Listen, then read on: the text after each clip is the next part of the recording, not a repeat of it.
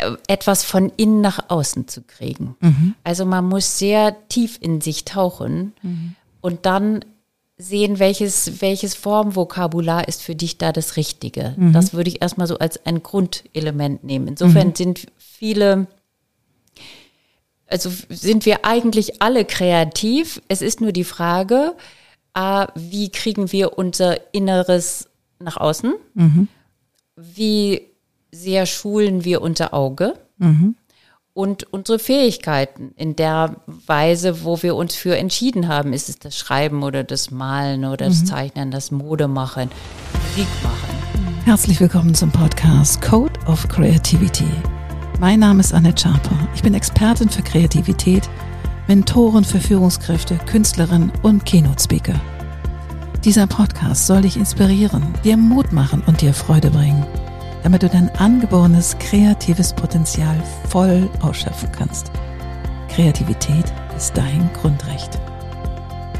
Und wenn du magst, ähm, die Produktion dieses Podcasts zu unterstützen, so habe ich in den Show Notes einen PayPal-Me-Link Code of Creativity eingefügt. Und wenn du magst, ich freue mich über jeden Cent. Alles Liebe. Herzlich willkommen zu einer neuen Folge im Code of Creativity Podcast. Und heute sitzt wieder eine wunderbare Frau vor mir. Und ich muss mal gucken, ob ich den Namen unfallfrei hinkriege. Also Vorname Birgit, dann Gräfin, nochmal Titsch.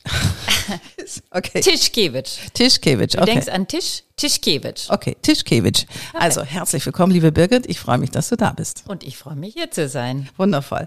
Wir haben uns ja in der Musikhochschule aber auf einem Konzert kennengelernt und das fand ich so spannend, was du berichtet hast. Du bist eigentlich Kunsthistorikerin, machst aber Mode und das schon ganz, ganz lange. Erzähl doch mal, wie dein Werdegang ist.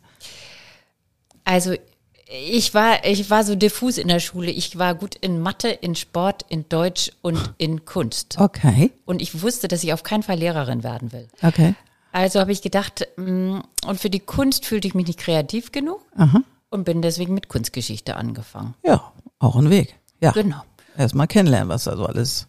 Ja, ich kannte wurde. eigentlich gar nichts, weil Ja. ich komme ich komm aus Emshorn, das habe ich Ewigkeiten verschwiegen. Ich komme mir vor wie Annie Arnaud, die auch immer nur ihren, ihren Ort, wo sie herkommt, mit dem Kürzel versehen hat. Also ich komme aus E, Punkt. Macht nix. Ähm, Finde ich nicht schlimm. Nee, finde ich jetzt mittlerweile auch nicht mehr schlimm, fand ich aber ganz schlimm. Okay. Und kam damit eben an die Uni. Ich habe in Kiel angefangen, Kunstgeschichte zu studieren und, und kannte gar nichts. Ja. Also alle anderen hatten das Gefühl, hatte ich das Gefühl, die kannten alles und Ja. waren in allen Se- Museen der Welt. Und ich hatte keine Ahnung, war aber immer schon sehr neugierig. Und ähm, ja, und habe dann irgendwie angefangen, das auch zu lieben. Also Ja. diese ersten Semester Kunstgeschichte waren für mich ganz wichtig. Die haben sich eigentlich so in meine Erinnerungsspur eingebrannt. Ja. Ähm, die altniederländische Malerei und die romanischen Kirchen und so weiter. Und dann ähm, wollte ich unbedingt nach Amerika und zeitgenössische Kunst machen, Ja. habe dann ein Stipendium bekommen, Brown University, ohne zu wissen, wie toll Brown University ist, Ivy League. Und ähm, und somit war es erst mal vorgezeichnet, Kunsthistorikerin zu werden. Das war ich dann auch eine Weile, promoviert, habe Ausstellungen gemacht und so weiter. Und dann habe ich meinen Mann kennengelernt, der aus der Werbung kommt und äh, Filme machte und aber immer so antriebsschwach war. Und dann habe ich gedacht, da muss ich ihm irgendwie helfen. Das ist, sonst wird das hier nichts. Und dann haben wir eine Filmproduktion gehabt und das Wow. war nicht meine Welt. Okay. Also da fühlte ich mich einfach auch nicht wohl, fühlte ich mich einfach nicht wohl und habe immer überlegt, dann ging es schon Richtung 40, was tue ich dann mit mir? Wir hatten zwei kleine Kinder und wohnten auf dem Land und dann habe ich gedacht, vielleicht schreibe ich, werde ich Schriftstellerin und mein Mann meinte, begraben, begießen, vergessen. Was heißt das? Das heißt, ich hätte nicht genügend Talent, obwohl das spare ich mir Fies. doch auf für mein Leben. Das Fies. ist noch der, der Joker, den ich ziehe. Ja. Ich wollte eigentlich immer Schriftstellerin werden. Und per Zufall brauchten wir Kostüme und die habe ich dann testweise was für die Kinder genäht. Und dachte, das ist es. Und dann habe ich rauschartig die ganzen Nächte durch. Die Kinder hatten dann immer morgens und Püppi auch ein neues Kleid. Wie lustig. Und dann habe ich die ganze Ge- Kinderklasse, französische Schule ausgestattet. Alle Kinder trugen diese Mode. Und dann habe ich ein halbes Jahr später ein Label gegründet, wie meine Töchter heißen, Roma e Tosca. Okay. So heißen deine Kinder? Okay. Weil unser Nachname so kompliziert ist, haben wir gedacht, jetzt müssen wir den Vornamen geben, wo jeder gleich weiß, das ist Roma und nicht Roma Tischkiewicz. Ja. So. Und, ähm, und dann habe ich das irgendwie relativ schnell geschafft, so weltweit in den großen Stores drin zu sein. Oh mein Gott. Das ist ja ein maximaler Erfolg, würde ich sagen. Ja, also ich habe einfach, Tosca, Tosca war damals vier, fünf, die habe ich angezogen und dann sind wir mit einem Flieger nach London zu Harrods und dann habe ich gesagt, Tosca, wir gehen hier so lange auf und ab, bis die Einkäufer oder die Department Stores Chefin mitgekriegt hat, wie toll du aussiehst. Und so hat es auch geklappt. Nein, das, Ja. das finde ich ja geil. Ja, das war sehr lustig. Und ähm, ja, und so bin ich in der Mode gelandet und vor gut zehn Jahren, es gab ja auch sehr viele Krisen, Lehman Brother Krise und, Ja. und, äh, und Länder, Syrien zum Beispiel, wo, wo auch Luxus gekauft wurde, Ja. waren überhaupt ganz verschwunden von der Fashion-Landkarte. Und dann habe ich irgendwann gesagt, jetzt mache ich einen ganz großen Sprung, hör auf mit Kinder- und Teenager-Mode und mache Erwachsenenmode. Da wollte ich eigentlich auch immer hin. Und eigene Geschäfte. So, da bin ich jetzt. Ich habe ein Geschäft in Kampen auf Sylt und eins in Hamburg. Wie cool ist das denn? Also von groß wieder kurz ganz klein. ja. Und äh, wie heißt das Label? Immer noch Roma e Tosca. Das Ah. hat sich da so mit dem Älterwerden der Kinder zu Teenagern, Ja. war ich eigentlich schon fast angelangt bei den Frauen, Ja, klar. größenmäßig. Und, äh, und dann habe ich gedacht, ich muss meine eigene Welt besser entwickeln und Ja. entfalten. Also komme ich zu Harrods, hängt das gedrängt an der Stange und äh, alle, die ich vor zwei Monaten gecoacht hatte, waren schon nicht mehr in dieser Abteilung. Ja. Wow. Und mir war es eben immer wichtig, Kunst und Mode und auch ähm, Gesellschaft zusammenzufassen, in dem, Ja. was ich dann für den Trend erklärt habe oder was Ja. Trend wurde. ja, wie schön, wie schön. Und ähm, wo produzierst du? Ich produziere in Deutschland, Okay. im Erzgebirge, schon seit Ewigkeiten. Ja, wie toll. Das heißt, du, du machst richtig, wie man das in der Mode macht, also Frühjahr und, und Herbst und so weiter. Bist du nicht all-time busy? Ist das nicht irgendwie enorm? Ja, ich bin alltime busy. Ja, kann ich mir vorstellen. Meine Güte. Ja, es, also es ist äh, nicht mehr so wie früher, als wir dann die Großkunden beliefert haben, dass es zwei Kollektionen gab und dann wurde einmal en bloc ausgeliefert, sondern jetzt gibt es immer zwei Themen, Frühjahr, Sommer, Herbst, Winter und pausenlos etwas Neues. Ah, okay. Aber immer unter dieser großen Klammer dieses, dieser einen Kollektion. Ja, okay. Und woraus ziehst du deine Inspiration? Ich meine, als du Kinder hattest, hattest du natürlich und Kindermode gemacht hast, warst du natürlich auch inspiriert sicherlich von den ganzen Klassenkameraden und deiner Kinder und so weiter und so weiter. Und wie ziehst du jetzt so deine Inspiration für deine Mode? Eigentlich hat sich das von Anfang an gar nicht so sehr geändert. Ich habe immer sehr viel die Kinder beobachtet beim Ja. Spielen. Und dann habe ich überlegt, welche Themen kann ich da da reinweben. Also zum Beispiel eine ganz frühe Kollektion war die Freiheit auf den Barrikaden. und äh, und die sah bei mir so aus wie Delacroix. Also das heißt, die trugen ein Tütüröckchen, die hatten Seidenspitzen. Ich bin also eingetaucht mh, in das späte 18. Jahrhundert. Und Kommt so, die Kunsthistoriker ja, da um kommt die, Ecke. Kunsthistoriker um die Ecke, genau. Und dann habe ich die einfach über Zäune und über Hecken und so weiter äh, springen und klettern lassen. Ja. So, da, so. Und also ich habe immer versucht, den Kern von Kindsein zu erfassen. Und jetzt versuche ich, ähm, das, was uns in der Gesellschaft umtreibt, irgendwie zu erfassen. Also zum Beispiel hatte ich eine Kollektion 2017 Eisbären im Sommer Ja, und äh, hatte Bilder gesehen äh, von äh, Michael Politzer, dem Fotografen. Und dachte, das sieht ja toll aus, Eisbären im Sommer. Also Ja. die sind da in bunten Wiesen und so weiter und fing schon an. Ich mache auch die Stoff, Stoffe, die Futterstoffe und die Seidenstoffe, die Motive lasse ich auch ähm, mitentwickeln oder entwickle die mit selbst.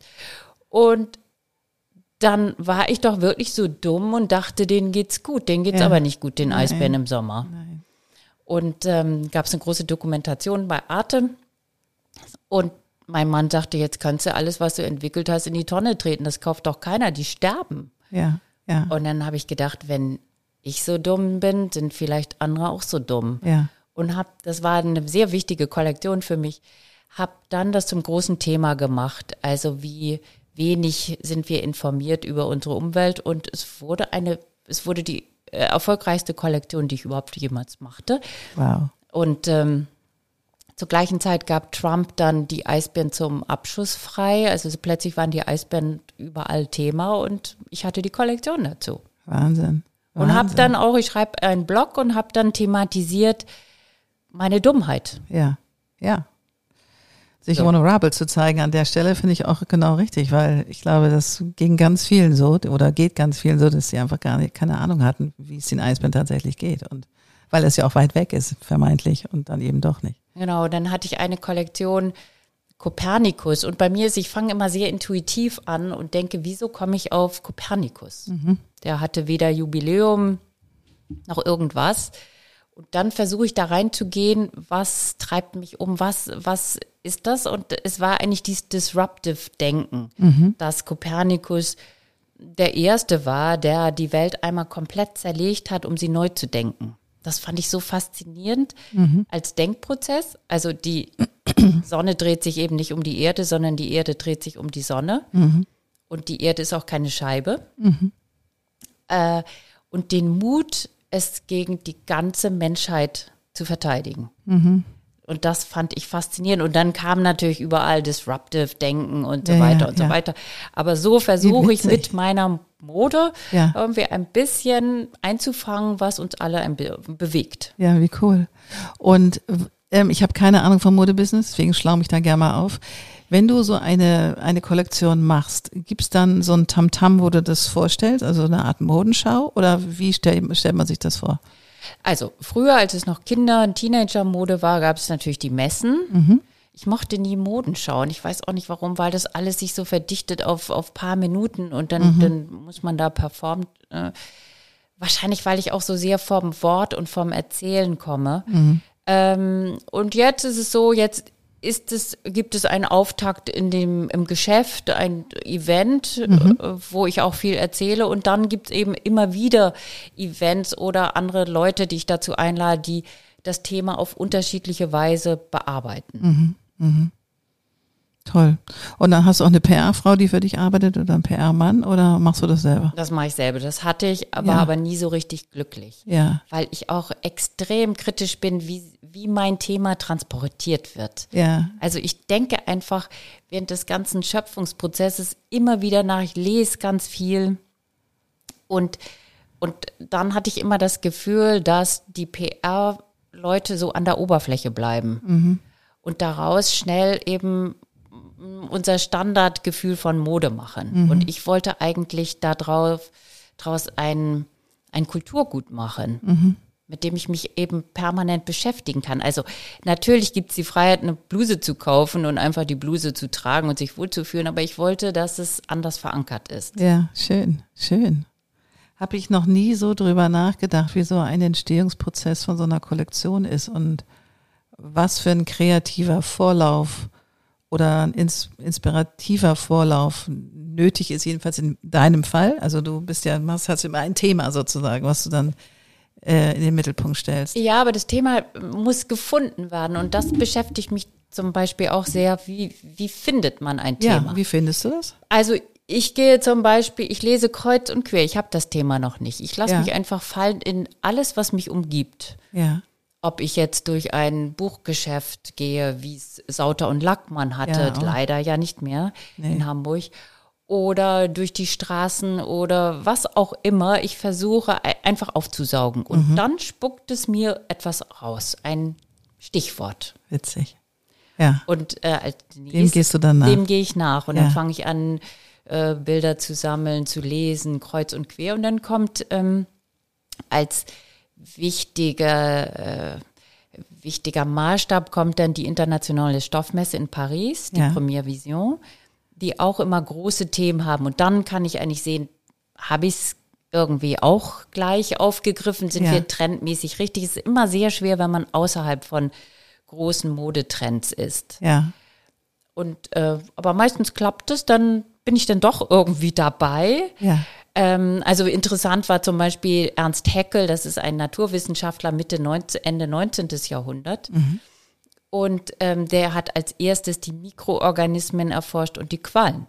Mhm. Und ich kam zur Messe und es ging um, um Mikroorganismen. Dachte ich, ja, Volltreffer. Mhm. Also mir war eigentlich so ein Büchlein von Ernst Heckel aus dem, aus dem, so ein Mini-Büchlein von Prestel aus dem, aus dem Bücherregal gefallen. Ich dachte, ja, das ist doch ein Zeichen. Ich nehme den Heckel. Ja. Dann kam Corona und plötzlich waren wir eben ganz einfach bei diesen ganzen Viren und, und Mikroorganismen. Mikroorganismen. Ja. So. Wahnsinn. Aber und dann passe ich mich farbmäßig immer an. Mhm. Also dann gibt es die großen Farbkarten. Ähm, wird es jetzt pink, so wie wir beide hier sitzen mhm. in pink? Ist es pink? Äh, auf die Idee wäre ich vor drei Jahren nicht gekommen. Jetzt ist es pink. Ich liebe pink. Mhm. So. Wie lustig. Was ich so spannend daran finde, dass so wie du rangehst an ein Thema, was dich dann, was sich dann irgendwann in Mode ausdrückt, so gehen, glaube ich, auch Autoren ran, wenn sie ein Buch schreiben wollen. Also sozusagen, dass sie nach einem Thema suchen, was sie, was sie irgendwie nicht loslässt und fangen dann an, suchende, und wie man ein Bild malt, ganz genauso. Also, ich habe eine Idee, mich fliegt irgendwas an, ich sehe was in der Tagesschau, ich mich flippt irgendwas an, auf einmal, bam, habe ich so eine Idee im Kopf und das muss dann auf die Leinwand. Ja. Und dass es genauso ähnlich ist, das finde ich toll. Ja. Und dann addiert sich alles plötzlich. Ja. Das ist genauso, wenn du schwanger bist, siehst du überall Schwangere. Natürlich. Und ja. wenn du ein Thema hast, siehst du überall dieses Thema. Ja, wie lustig. Wie lustig. Und was ist Kreativität für dich? Das ist sehr schwierig zu sagen. Lass mich mal kurz überlegen. Mhm. Ähm, ähm, also auf jeden Fall ist es äh, etwas von innen nach außen zu kriegen. Mhm. Also man muss sehr tief in sich tauchen mhm. und dann sehen, welches, welches Formvokabular ist für dich da das Richtige. Mhm. Das würde ich erstmal so als ein Grundelement nehmen. Insofern mhm. sind viele, also sind wir eigentlich alle kreativ. Es ist nur die Frage, äh, wie kriegen wir unser Inneres nach außen? Mhm. Wie sehr schulen wir unser Auge? Mhm und unsere Fähigkeiten in der Weise, wo wir uns für entschieden haben. Ist es das Schreiben oder das Malen oder das mhm. Zeichnen, das Mode machen, die Musik machen. Mhm.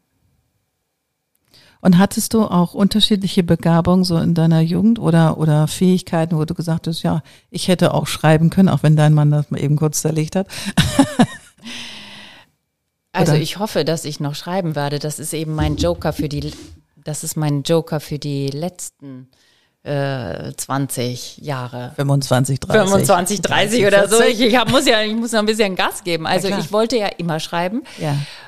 Und, ähm, und für mich gehört das auch alles zusammen. Ich glaube, dass ich ein, ein sensibles Auge habe, einfach durch die Kunstgeschichte und das Modemachen.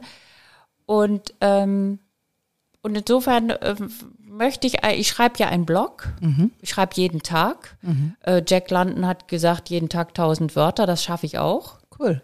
Insofern bin ich trainiert, aber ich. Ähm, das musst ich, du die nur zusammenschieben. Ja, ich komme noch nicht mit der großen Form klar. Ja, okay. So. Und warum nicht? Was hält dich zurück? Ich glaube, das ist auch ein, ein Training oder ich, äh, ich weiß es noch nicht genau. Also ich könnte sicher eine Sammlung von kurzen Texten, das schaffe ich. Also mhm. die Kurzform schaffe ich ja durchs Blog schreiben. Mhm. Und ich schreibe auch nicht nur über Mode, ich schreibe über Literatur, über Kunst, über, über Zeitgeistiges. Mm, ich glaube, das ist so wie, genau wie in einer Modekollektion. Du musst, ich müsste so ein bisschen den Hebel umstellen und einfach in eine Fiction-Welt eintauchen. Mhm. Und bleibe dann sehr im Alltäglichen noch haften. Und dann fange ich an und verrecke auf Seite äh, 30 oder 40 und denke, ist das langweilig. Okay, okay. Witzig. Und tun deine Kinder irgendwas Kreatives? Machen die, sind die irgendwie in diesem ähnlichen Feld? Weil dein Mann war in der Werbung, du bist Mode- und Kunsthistorikerin. Also beide haben sie Philosophie studiert. Okay. Was mich sehr freut. Beide haben auch einen Weg gewählt, ohne drüber nachzudenken, wie viel Geld sie damit verdienen können. Mhm. Das hat mich auch gefreut. Ähm, Roma ist jetzt 28 und ähm, nachdem sie Philosophie, sie war eigentlich meine Intellektuelle. Und nachdem sie Philosophie fertig war, ähm, hat sie gesagt, jetzt möchte ich Köchin werden und okay. hat in Toulouse eine Ausbildung gemacht äh, zur französischen Kochspezialistin, also mein französische Spezialistin und ist lebt jetzt auf der Réunion. Mhm. also Indischer Ozean, äh, gehört zu Frankreich und Ja. versucht da ein Catering zu etablieren. Und warum Réunion? Zufall, ihre Mitbewohner, so sind die Zufälle im Leben. Ja. Mitbewohnerin in Toulouse kam von der Insel, ist dort Ah. ge äh, geboren und lebte auch und hat die überredet mitzukommen und ihr Freund Lustig. ist mitgegangen und sie kocht jetzt in so einer kleinen Hütte für die, also kocht jetzt für andere einen Mittagstisch und ähm, versucht das irgendwie so hinzukriegen, nicht so cool. einfach. Und äh, Tosca lebt in Paris, hat auch Philosophie studiert oder studiert noch, schreibt jetzt ihren Master Mhm. zu Ende und erzählte mir wunderbar, sie hat also das fast fertig und sie hat es zum Lesen gegeben, ihre Professorin natürlich, aber auch ein Bukinisten. Was ist das denn? Ein Bukinist, das sind die, die die Bücher an der Seine verkaufen, Ah, die diese kleinen Boxen ein haben. Bukinist. Und diese Bukinisten, das ist ja ein ganz altes Gewerbe. Ich glaube, es kommt aus dem frühen 18. Jahrhundert sogar. Oder noch älter, weiß nicht genau. Auf jeden Fall ähm, sind das oft sehr gebildete Menschen, die die Literaturwissenschaft oder Philosophie studiert haben. Also ihre Arbeit liest jetzt ein Bukinist, Wie lustig. Ein Clochard, Na. der gesagt hat, Tosca, deine Fußnoten sind aber nicht korrekt. Oh mein Gott. und ähm, ein Polizist, in den sie sich verliebt hat und ein Kunstprofessor, in den sie sich auch verliebt hat. Alles klar. Das finde ich super. Und was ich damit sagen will, das ist schon eine gelebte Kreativität, weil nichts Absolut. ist Standard. Ja, ja, wie geil ist Und das, das, denn? äh, finde ich hervorragend. Ja. Und dann sammelst du das Feedback von den Fünfen ein und äh, arbeitet es ein, oder? Ja, Ja, auf jeden Fall die lustig. Fußnoten. Ja? Ein Bukinist, das habe ich ja noch nie gehört. Ja, aber ein Clochard, der die Fußnoten Ja, das ist ja anmerkt, das finde ich auch hervorragend. wie lustig. Also was mir eben, und deswegen Mode als Kulturgut und auch als ein Teil von unserer Individualität, hoffe ich, den beiden auch vorgelebt zu haben, wie, wie Leben ungewöhnlich sein kann, Ja, wie man es wagen muss. ja. Mega, hast du ja ordentlich was mit auf den Weg gegeben, dass sie das so auch so umsetzen. Nicht? Ich meine, aus einer Philosophie Absolventin jetzt in Réunion ein Catering zu machen, ist ja auch ein echter Sprung. Ja, die haben eben alle Auf und Abs mitbekommen. Also man hat ja, also als erstes denkt, denken alle, ja, das ist doch toll, die ist, die ist Gräfin und dann hat sie da eigentlich, als hätte sie ein Schloss, bestimmt hat die ein Schloss und dann macht sie Mode und das ist einfach ein mega hartes Gewerbe, muss viel vorfinanzieren, immer reicht das Geld nicht und insofern haben die mitgekriegt, dass es irgendwie weitergeht, aber Dramen an jeder Ecke. Na klar, na klar. So, also wir hatten auch schon mal zwei Jahre ohne Heizung. Alles klar. Konnte ich nicht bezahlen. Okay, ja. Kommt dazu. Wahnsinn. Also, ne, das, das Schloss der Gräfin ist innerlich, nicht, Ja, nicht genau. äußerlich. Also, ihr seid, ähm, was ist es denn eigentlich für ein Adel? Wo kommt der Adel denn her, der Adelstitel? Das ist polnischer Uradel. Also die Tischkiewicz gehören zu den Gründern Polens, Oh my goodness. waren auch immer mit die reichsten, aber nie Königsgeschlecht. Also das, in Polen gibt es das Wahlkönigtum und sie wurden nie gewählt. Und äh, mit dem Krieg, also schon mit nach dem Ersten Weltkrieg sind eben große Gebiete in der Ukraine und Weißrussland weggefallen und mit dem Zweiten Weltkrieg dann eigentlich alles. Finito. Ja, Ende. okay. Aber ihr habt immer noch den Titel. Ja, naja, die Titel sind eigentlich aberkannt. Ach so. Aber da es auch ein österreichischer Titel ist und frag mich nicht was, aber auf Ja. jeden Fall nicht nur ein polnischer, ähm, gilt er noch. Okay. Und deine Kinder sind auch Gräfin? Ja, Okay. Also das, das erbt sich weiter. das erbt sich weiter, aber wenn die Bürgerliche heiraten, wo wir eigentlich von ausgehen, Hm. wir legen also nicht Wert, dass es dann auch wieder ein Adliger ist, dann sind die Kinder, haben keinen Titel mehr. Ach so, alles klar. Wie abgefahren. Und ich hatte eine Wunder, aber die muss ich noch zum Besten Ja, unbedingt, geben. unbedingt. Mhm. Wir sitzen im Zug, Tosca und ich. Und Tosca sagte mir, also nach Sylt, von Hamburg nach Sylt. Und dann sagte sie mir, weißt du, sie ist sowieso ein bisschen grumpy. Und äh, sagt dann, weißt du, Mami, du bist eigentlich keine richtige Gräfin. Sag ich, warum nicht? Du hast nur geheiratet. Doch, sag ich, dann ist man auch eine richtige Gräfin. Nein, sie wäre eine richtige Gräfin. Sie ist es ja per Geburt. Und dann habe ich zu ihr gesagt, weißt du was? einen Grafen zu heiraten und verheiratet zu bleiben, Ist- so einem schwierigen Menschen, ist viel anstrengender, Das als adelt. eben mal so auf die Welt zu kommen. Das adelt Das sofort. adelt sofort. Wie lustig ist das Und denn? seitdem ist es geklärt. Alles klar. Wie köstlich.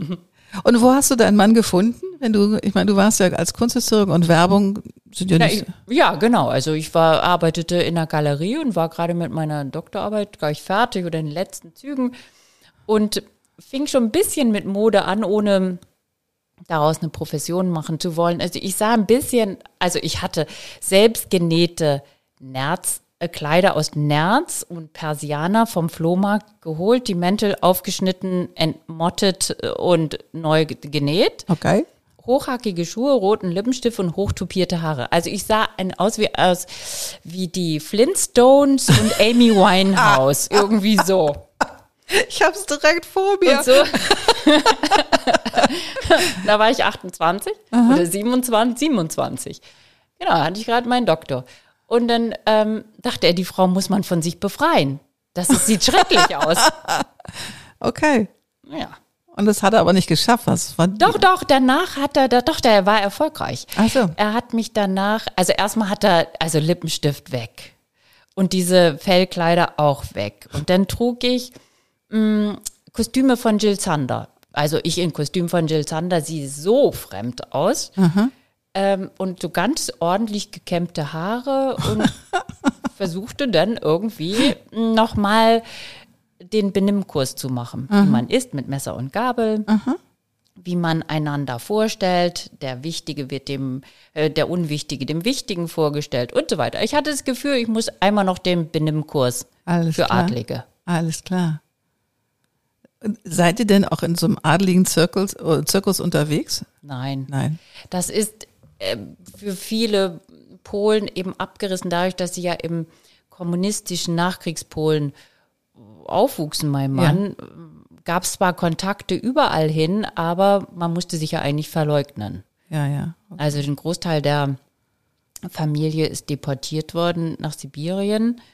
Andere waren dann eben im Ausland und ähm, die Mutter war sehr findig, immer wieder anzuknüpfen, gehört so wie zu die Monuments Man, war sie die Monument Woman und ähm, hatte dann immer Zugang zu allen en, äh, verschleppten Kunstwerken, die sie wieder verteilte dahin, wo sie gehörten. Also man, sie knüpften schon an, wo sie aufgehört haben, aber nicht in diesen Standard-Adelskreisen, wo man dann eben eine Jagd macht und seine Schlösser hat und so weiter, sondern das Leben war dann eher kunstorientiert und Bohemien. Okay, ein bisschen wilder.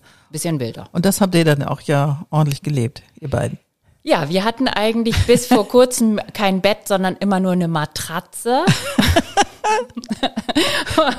und wir hatten auch mal eine Wohnung, die war nicht zu klein. Die hatte so einen Riesenraum und ganz viel kleine Zimmer und Abseiten, ganz viel Türen damit vom Flur. Und dann habe ich gesagt, aber wenn wir hier verhandeln, da hatten wir noch die Filmproduktion, dann können wir nicht mitten in dem großen Raum unseren Verhandlungstisch haben und, das, und die Matratze. Das geht nicht. Das geht nicht. Und dann Ja. sagt man, ist doch kein Problem. Wenn die Leute kommen zum Verhandeln, dann schieben wir die Matratze einfach in eine dieser Abseiten. Und wenn die weg sind, holen wir sie wieder raus und legen uns wieder ins Bett. Okay. So haben wir es auch gemacht. Es gab dann einmal den Fall, dass einer was vergessen hatte und kam. Unangemeldet vor der Tür. Nein, der hatte was vergessen und wollte das holen und klingelte und dachte, huch, jetzt bin ich im Schlafzimmer gelandet. Und dann habt ihr ihn eingeladen, habt eine Party gemacht. ja, so in etwa. Also, es kam mir natürlich dieses, dieses aristokratische Bohemienleben, Ja. kam mir sehr gelegen. Also, das, wo ich früher fremd, mich fremd fühlte, konnte ja gar nicht schräg genug sein. ist das denn? Wie lustig, wie lustig. Aber das Bohemienleben äh, auf Sylt, ist das dann auch eins oder seid ihr da sehr ordentlich mit einer ordentlichen Wohnung? Und nee, so ordentlich sind wir nicht. Also, wir haben ja Öffnungszeiten. alles klar? In den Öffnungszeiten ist es ein Laden. Ja. Der sieht auch sehr schick aus. Im zweitältesten Haus in Kampen. Kapitänshaus, ein großer Garten davor. Ähm, ich würde sagen, wir haben bestimmt mit den schönsten Laden auf der Insel vielleicht. Natürlich. Wie heißt der Laden? Roma Tosca. Roma Tosca, jawohl. Genau gegenüber vom Dorfkrug. Sehr schön. Mitten im alten Kampen. Und vor der Öffnungszeit und nach der Öffnungszeit ist unsere Wohnung. Alles klar. Und dann rollt ihr euren Futon zur nee, Seite. Wir, wir schlafen oben und die Küche ist auch oben. das ist äh, relativ klein. Ja. Und ansonsten, es gibt auch viele gute Kunden, die sagen, oh, wir freuen euch schon, uns schon auf euer Wohnzimmer. Die bleiben dann einfach und nachdem gibt es was zu essen und wir sitzen mitten im Geschäft. Ja. Und letztens hatte ich eine Künstlerin eingeladen aus Leipzig, Claudia Rösker. Und da sage ich, Claudia, das ist überall so teuer, du schläfst einfach mitten im Laden. Und das fand sie herrlich. Ja, klar. Ihre Bilder an den Wänden. Ja, wundervoll. So. Ach, wie schön. Liebe Birgit, es war mir ein Fest. Was für ein, was für eine Geschichte. Und ich finde es wundervoll, wie du davon erzählst und mit einer Leichtigkeit. Das finde ich einfach toll. Weil ich könnte mir vorstellen, dass es zwischendurch auch bestimmt auch anstrengend war, das alles so aufrechtzuerhalten, oder? Äh, ja, also ich glaube, es gehört mm, also sehr viel Mut und Unerschrockenheit dazu. Und ich habe immer gesagt, ich bin zu dumm, um mir vorzustellen, was alles Schreckliches passieren kann. Und dann war ich schon mittendrin und dann dachte ich, nun bin ich mittendrin und dann kann ich auch Mach mal einfach weitermachen. weiter. genau. Sehr schön. Dann mach einfach weiter. Vielen ich werde Dank. es verfolgen Es im hat Blog. mir Spaß gemacht. Sehr, sehr toll. Und ähm, alles Liebe für dich und für Roma Tosca und überhaupt fürs Sein. Fürs Sein, Fürs Sein. fürs Leben. Es das weiter. müssen wir feiern. Genau, das müssen wir feiern. Alles Liebe. Bis bald. Danke dir. Ciao, ciao. Wunderbar, das war wieder eine neue Folge vom Code of Creativity Podcast. Sehr gerne würde ich auch mit dir in Kontakt treten, wie deine Kreativität ist und wie ich dich auf deinem Weg unterstützen kann. Meine E-Mail findest du in den Show Notes oder du schreibst mir eine Nachricht auf Instagram annette-sharper-coc. Bis bald.